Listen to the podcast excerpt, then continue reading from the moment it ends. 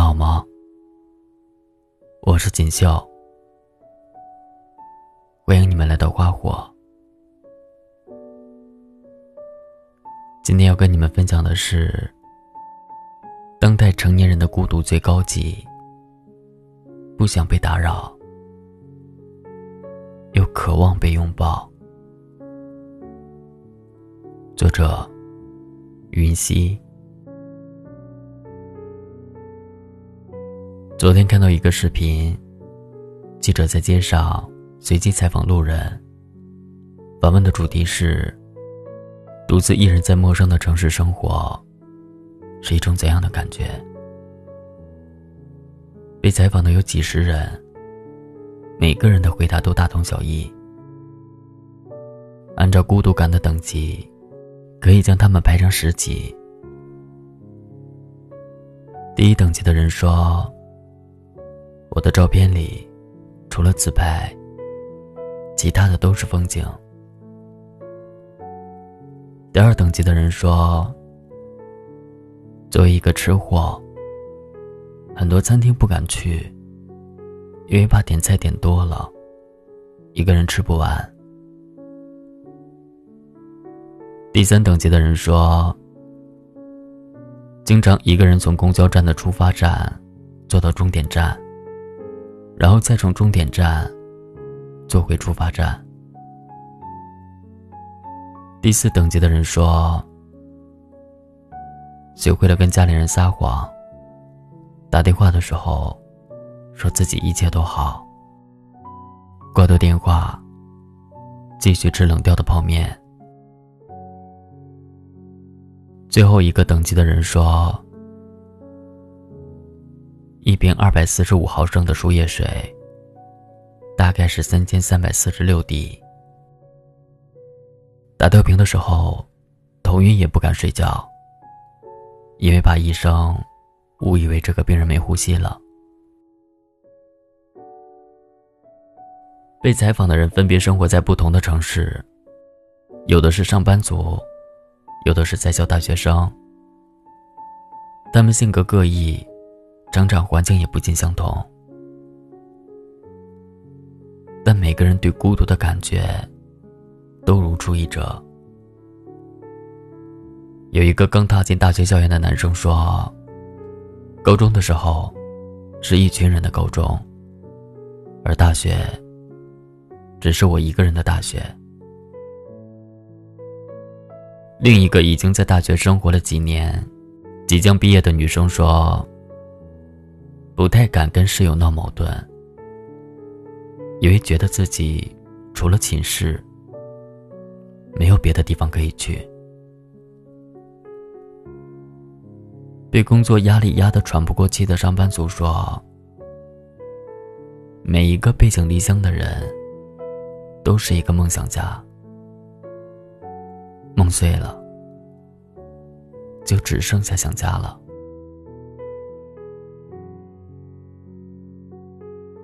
在白天，他们外表光鲜亮丽，青春又有活力，朝气蓬勃。夜晚，褪下保护色之后，丧、孤独、无助，才是他们的代名词。采访的过程中，一个小姑娘说的话，我记得特别清楚。她说：“让一个人成长的。”并不是勇敢，而是孤独和无助。今年是我一个人在外独居的第三年。当初因为工作，我去了离家很远的城市，从工作的地方回家，坐高铁都需要五六个小时。我决定要去工作的时候，家里人一致反对。尤其是我妈，她说：“你一个女孩子，跑那么远的地方，万一有个三长两短，谁照顾你、帮助你？”她说：“只要想到我一个人孤零零的，她就难过。为了不让他们担心，我必须把自己照顾得很好。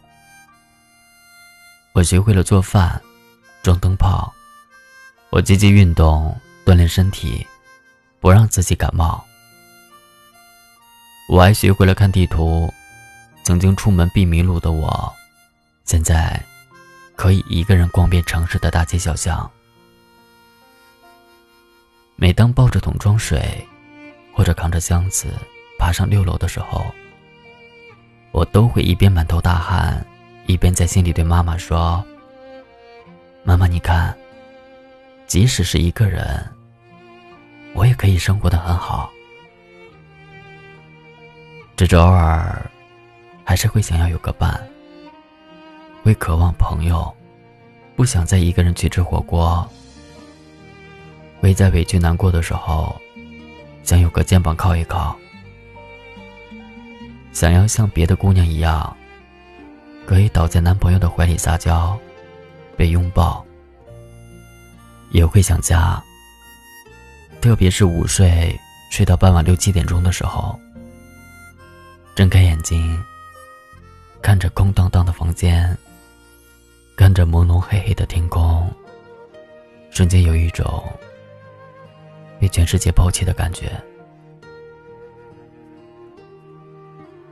一个人在外面，开心的时候是不会想家的，但是在难过的时候，家就成了唯一的寄托。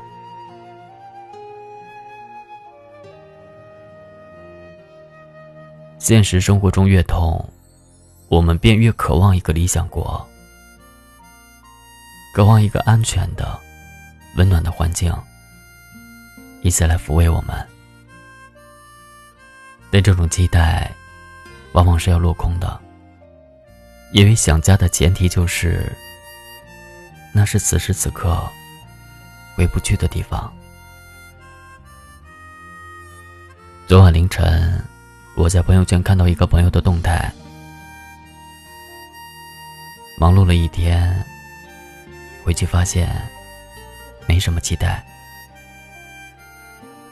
慢悠悠的回去，坐在凳子上，巴拉巴拉好友列表，似乎每一个人都聊过，但又都交钱。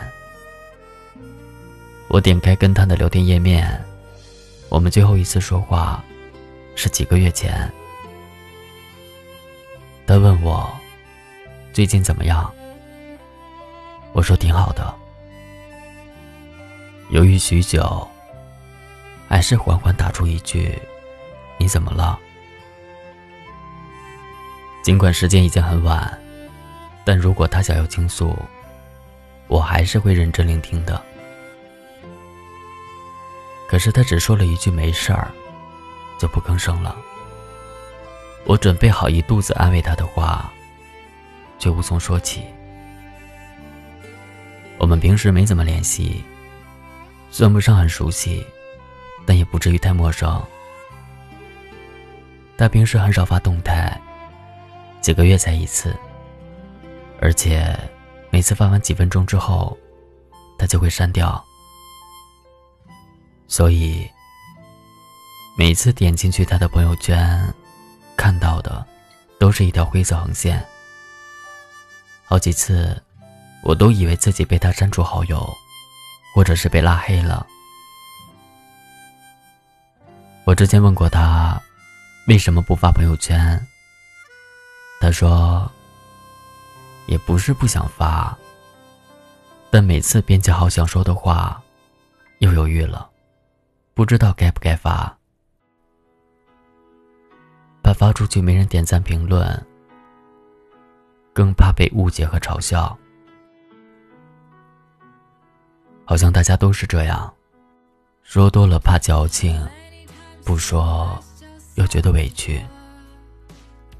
最后想想，还是算了吧，不说了。嘴上说着孤独真好，我不怕孤独，但实际上，内心还是渴望被关注，想要一个拥抱。村上春树曾说过：“没有人喜欢孤独，只是不愿失望罢了。”为了避免结束，你避免了一切开始。即使一个人再孤独，却说着孤独真好。但我觉得，每个人在这个世界上都不会是一座孤岛。你总能遇到那个能看穿你的伪装、看破你的过往、看透你的坚强的人，翻山越岭来和你这座孤岛相接。而你要做的，就是敞开你心扉的大门，让那个对的人。有闯进来的机会，然后明白，此刻孤独的意义，是为了和未来的惊喜重逢。你要等，因为一切都值得。